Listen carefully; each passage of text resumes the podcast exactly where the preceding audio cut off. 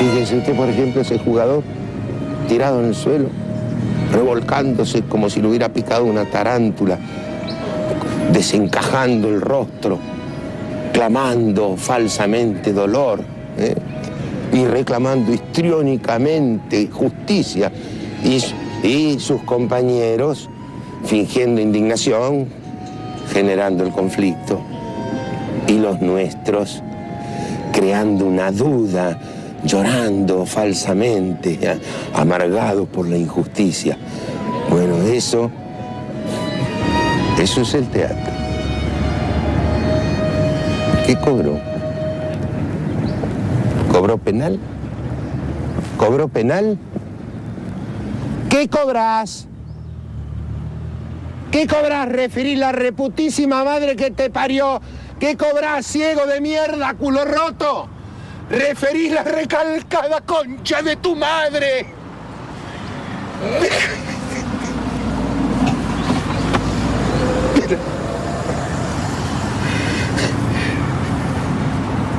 ¿Y eso? ¿Eh? ¿Qué es? Eso... Eso es el fútbol.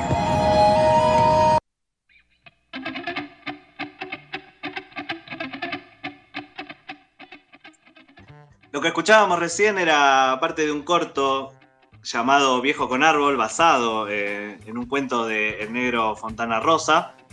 Estos pequeños cortos se hicieron eh, en el año 2013 en la TV pública, seis años después de la muerte del negro en el 2007, para los que no saben sumar como yo. Hay algo curioso con los aniversarios de la muerte que es que nos hace hablar de la vida de la gente. Eh, eso, eso es muy curioso.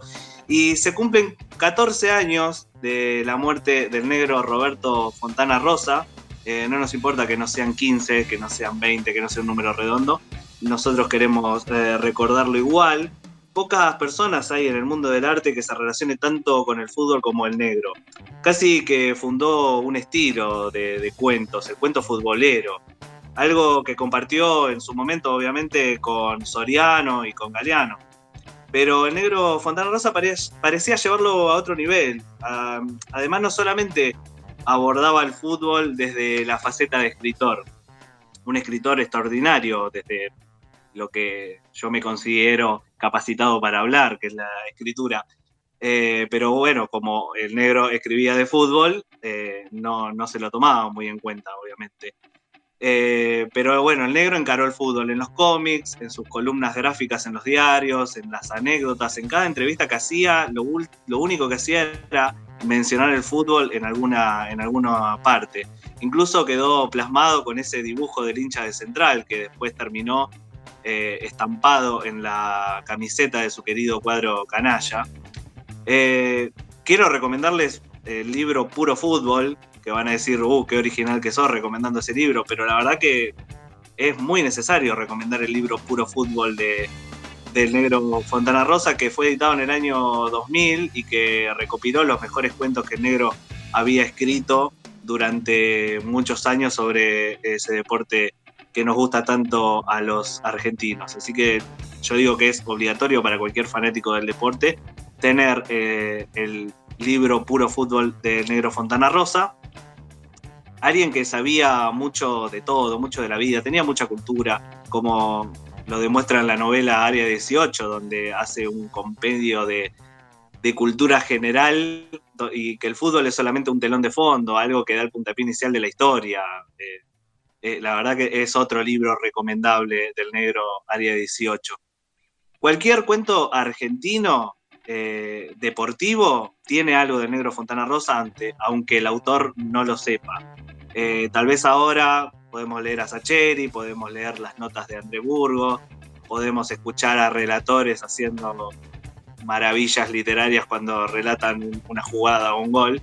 Todo eso vino del negro Fontana Rosa, lo sepan o no, lo quieran admitir o no, en mayor o en menor medida.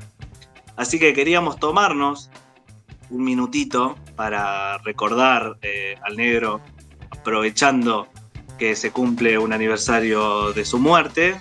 Vamos a usar cualquier excusa que podamos para hablar siempre del negro. Se puede juzgar con la vara y los ojos de hoy que tenía cosas políticamente incorrectas, pero bueno, qué cosa de la literatura pasada no tiene eh, cosas políticamente incorrectas, ¿no? Vayan a leer Emma Suns de Borges o vayan a ver cuál era la relación de Aquiles y Briseida en la Iliada, eh, para irme muy lejos en el tiempo, pero el negro, la verdad que es, es alguien espectacular como autor como fanático del deporte y sobre todo como fanático de fútbol. Y así todo con su cabeza de termo, que lo une mucho con el señor Iván Dialunar, con su cabeza de termo, con su cultura de bar. El tipo llegó a ser doctor honoris causa de la Universidad de Córdoba y recibió la mención de honor Domingo Faustino Sarmiento del Senado de la Nación. También fue parte, y con esto ya nos despedimos de esta columna literaria, fue parte del Congreso de la Lengua que se hizo acá en Argentina y vamos a poner eh, un fragmento de la misma. Hoy se discute mucho el lenguaje inclusivo, el uso de todes, el uso de la X. El negro se puso enfrente de todo ese grupo de catedráticos con corbata en el Congreso de la Lengua y miren lo que les dijo. Hay palabras, hay palabras de las denominadas malas palabras que son irreemplazables por, por sonoridad, por fuerza, algunos incluso por contextura física de la palabra. Eh, no es lo mismo decir que una persona es tonta o sonsa que decir que es un pelotudo. Eh, tonta puede incluso incluir un problema de disminución neurológica realmente agresivo. Y aparte hay una cosa que a eso voy de la contextura física. Eh, el secreto de la palabra pelotudo ya universalizada, no sé si está en el diccionario de dudas, me voy a fijar, pero, pero digo, el secreto, la fuerza, está en la letra T. Analicémoslo, anoten las maestras, está en la letra T. No es lo mismo decir sonso que decir pelotudo. Voy a ir cerrando. Hay otra palabra que quiero este, apuntar, que creo que es fundamental en el idioma castellano, que es la palabra mierda. También es irreemplazable. Y el secreto de la contextura física está en la R. Anoten las docentes. En la R. Porque es mucho más débil, como lo dicen los cubanos, mierda. Que suena a chino. Y no solo eso, yo creo que ahí está en la base de los problemas que ha tenido la revolución cubana, la falta de, de posibilidad expresiva.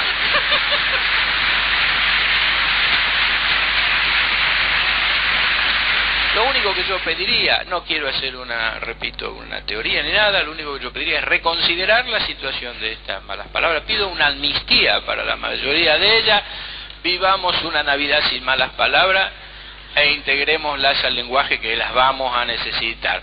Muchas gracias y buenas tardes.